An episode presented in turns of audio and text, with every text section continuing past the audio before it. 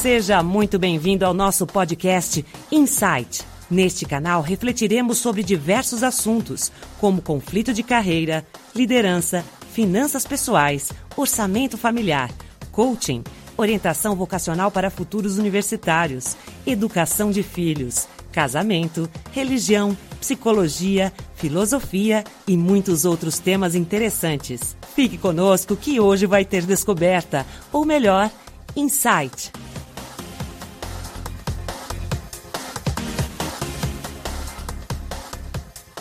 Olá a todos, sejam muito bem-vindos ao podcast Insight. Eu sou Robson Profeta e lembre-se que Profeta é só meu sobrenome. Hoje falaremos sobre algumas regras importantes para quem deseja enriquecer. E vamos, por que não, recordar aqueles primeiros tópicos que já vimos nos podcasts anteriores. Espero que esse bate-papo seja útil e lhe traga novas descobertas. Aliás, Insight.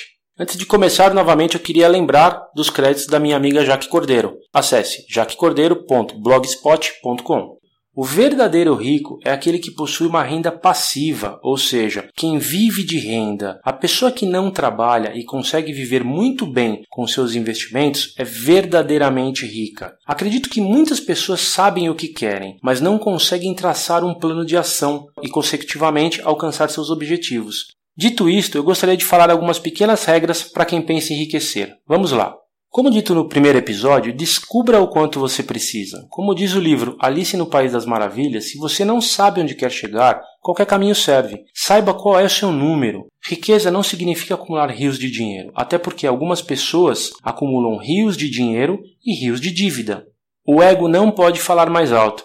E se falar, esteja consciente dos seus impactos. Um dos maiores obstáculos é a ânsia pelo consumo. Um carro melhor, um apartamento maior, uma casa de praia, etc. O ego e a nossa necessidade de reconhecimento social faz com que compremos bens e serviços muitas vezes supérfluos às nossas vidas e sem qualquer valor real, gerando uma rápida sensação de prazer. Seja consciente ao consumir e cuidado para que os seus valores não lhe sabotem. Atenção com os ativos que você adquire. Muitos ativos que compramos não são nossos melhores amigos. Um veículo mais caro provavelmente trará seguro, imposto, manutenção mais caro. Um apartamento maior vai trazer também taxas maiores e assim sucessivamente para qualquer outro tipo de ativo que lhe traga despesa. Esses ativos geram passivos, ou seja, dívidas. Se estiver consumindo por causa da regra número 2, que é pelo ego, consuma, mas consuma de forma consciente. Tente investir em ativos que geram renda. Compre um apartamento para alugar, ações que pagam dividendo, títulos de tesouro que te remuneram no final de um período. A próxima regra é evitar os juros. Saiba que se você paga juros sobre qualquer bem ou serviço, tem alguém do outro lado ganhando e enriquecendo com isso. Por isso, inverta o lado do jogo, receba renda e deixe de pagar juros aos outros. Seja você o recebedor dos juros. Se não souber onde quer chegar e o seu ego atrapalhar seus objetivos, você vai acabar pagando juros. Mais uma dica: conheça seus valores. Como já comentado em podcast anterior, a sua hierarquia de valores explica muito a seu respeito. Caso seu principal valor seja a segurança e seu valor menos importante seja a diversão, não adianta você querer tirar 30 dias de férias no Caribe e relaxar. Navegue nessa pirâmide de hierarquia de valores. Se conheça, se respeite. Muitas pessoas descobrem que as reais razões pelas quais não conseguem juntar dinheiro é exatamente pelo fato de estar se confrontando com seus principais valores. Se um de seus principais valores for o poder, a regra número 2, que é o ego, pode sim estar sabotando seus planos, mesmo que inconscientemente. Você pode continuar comprando seus carros caros e seus apartamentos maiores. A única coisa que vale a pena discutir aqui é que você tenha clareza das suas ações. E por último, monte seu controle financeiro. Dificilmente você ganhará dinheiro se não aprender a domá-lo. Faça um fluxo de caixa projetado e controle suas finanças. Não adianta ter um bocado de dinheiro no final do ano, fruto do 13 terceiro salário, e gastá-lo com uma viagem dos sonhos e nos próximos três meses aparecer gastos extras como IPVA, seguro, matrícula e material escolar dos filhos, reajuste de colégio planos de saúde, etc. Você só visualiza isto corretamente fazendo um fluxo de caixa adequado, seja em uma planilha eletrônica ou mesmo no famoso caderninho de anotações. Em suma, o coach de finanças acredita que para se atingir a tão sonhada riqueza é preciso seguir alguns passos fundamentais. Uma boa opção para aumentar sua renda é realizar investimentos, porém sempre acompanhado por um profissional competente no assunto, que possa lhe aconselhar da maneira correta. Um abraço a todos e até o próximo episódio.